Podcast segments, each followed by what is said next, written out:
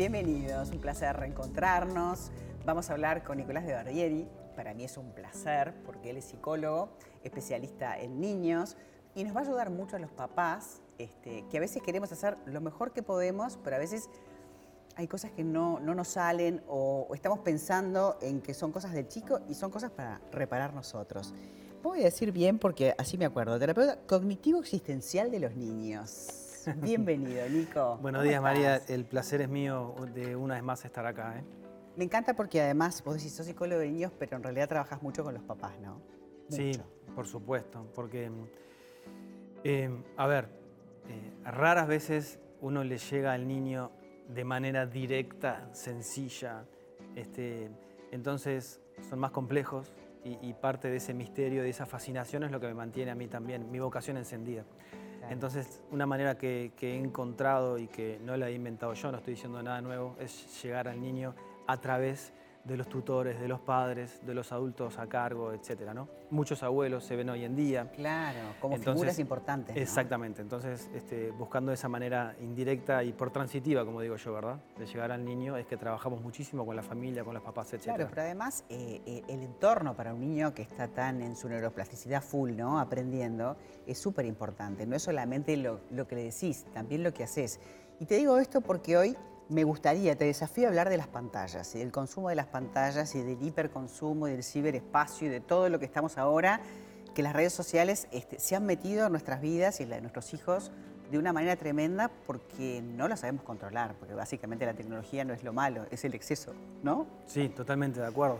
Eh, bueno, acepto tu invitación a hablar sobre los excesos este, en general. Eh, mirá, María, el- la, la situación es la siguiente. Yo hace poquito, este, eh, creo que fue uno de los últimos programas que, que hicimos, donde yo hablaba de una psicóloga norteamericana que tiene un estudio recientemente hecho sobre cómo influyen, ¿verdad? Y qué tan fuera de control en realidad están los algoritmos que controlan lo que nuestros hijos ven. ¿Sí? ¿Me siguieron ahí? Sí. Entonces. ¿Fuera de este, control o con un control especial, específico para consumo? Bueno, sí, o también que, de a ver, en suma, en realidad lo que queremos transmitir es que el adulto debe estar a cargo de que los niños y o adolescentes no pueden tener ellos, digamos, la total y absoluta disposición sobre lo que ven, porque realmente están expuestos a cosas para las que su aparato emocional o su aparato psicológico, como quieren llamarlo, no está preparado. ¿Por qué? Porque está inmaduro aún. Nada per se es malo, ¿verdad? Estas son herramientas que querer frenar la entrada de tecnología, pantalla, etcétera, ya sabemos hoy por hoy que es una lucha perdida, una batalla perdida, un imposible, y ni siquiera estoy convencido que, que eso fuese deseable. ¿Está bien? Es como, la imagen es como querer parar una ola con las manos. Es Claro. imposible. Bien. No, además también la tecnología se usa para estudiar. se puede- Exactamente. vos podés ver, eh, visitar un museo 360, puedes hacer muchas cosas desde un Exactamente. celular o desde y, una, de un- y- de una pantalla. y en mi casa y con mis propios hijos, la tecnología es algo del día a día. Yo aprendo muchísimo a través de lo que ellos, este, las, la- las dudas que ellos traen y, cómo, y aprendemos juntos visitando cosas concretas, ¿entiendes? Un sitio concreto, una información en concreto. O sea, este, eh, nada es malo per se. El exceso es lo que vuelve a la herramienta nociva o patológica.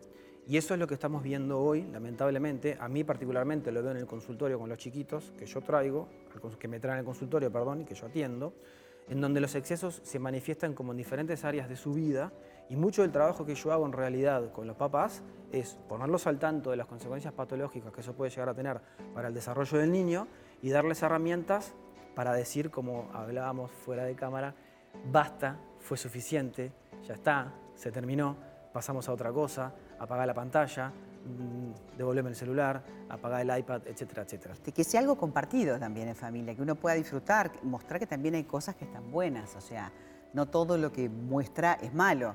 Lo malo es ese descontrol de a cualquier hora y cualquier cosa y de, y- y de jugar online con gente que no sabe si es un niño y, y cosas que pasan, ¿no? Sí, totalmente. En, es- en- en ese sentido, María, yo creo que lo, lo- lo importante es eh, tratar de... de- de- eh, en, en casa hacemos algo, que es- o sea, si pueden, y en sus hogares, los desafío a que cuando hay el uso de pantallas por más de un niño, que en realidad compartan una pantalla. O que compartan entre todas las familias una sola pantalla. ¿Se entiende? Esto la explicación es un poco más larga, pero en realidad, cuando nosotros fomentamos que cada uno tenga su pantalla, que cada uno tenga su aparato móvil, cada uno, en realidad estamos fomentando la enajenación del individuo dentro del seno familiar. Eso es otro de los planteos que se están haciendo hoy también en, en algunos neurocientíficos que investigan el impacto del exceso de tecnología y tal, ¿tá? que es la consecuencia de la enajenación, porque en realidad muchos de los algoritmos que los chiquilines están expuestos, en realidad lo que terminan fomentando es, por ejemplo, yo me junto contigo si tú tienes los mismos intereses que tengo yo, o los mismos gustos que tengo yo, o la misma historia que tengo yo. Entonces, en realidad, eso no estamos educando para dialogar con el diferente, para dialogar con el disidente. Cero para... inclusión, ¿no? Es algo, yo con la pantalla. Exacto. y en un momento del año tan particular donde, bueno, estamos como cansados, culminando el año, se acercan las fiestas, también hay excesos en, en, hasta en los regalos y, y el regalo si tiene que terminar siendo una pantalla para que cada uno tenga lo suyo, realmente no suma. No, no menos es más. En ese contexto la idea tiene que ser menos es más, en realidad. Y más en esta cultura que hemos construido, donde creemos ¿verdad? que te quiero en cuanto, en cuanto cosas te regalo, ¿verdad?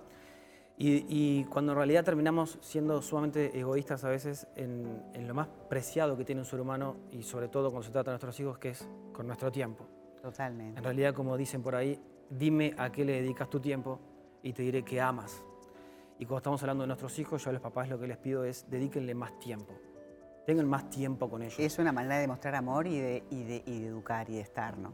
Es la manera de demostrar amor o las cosas que amamos, porque realmente, y esto es eh, filosofía existencial en realidad, el tiempo es el verdadero capital de un ser humano, ¿no?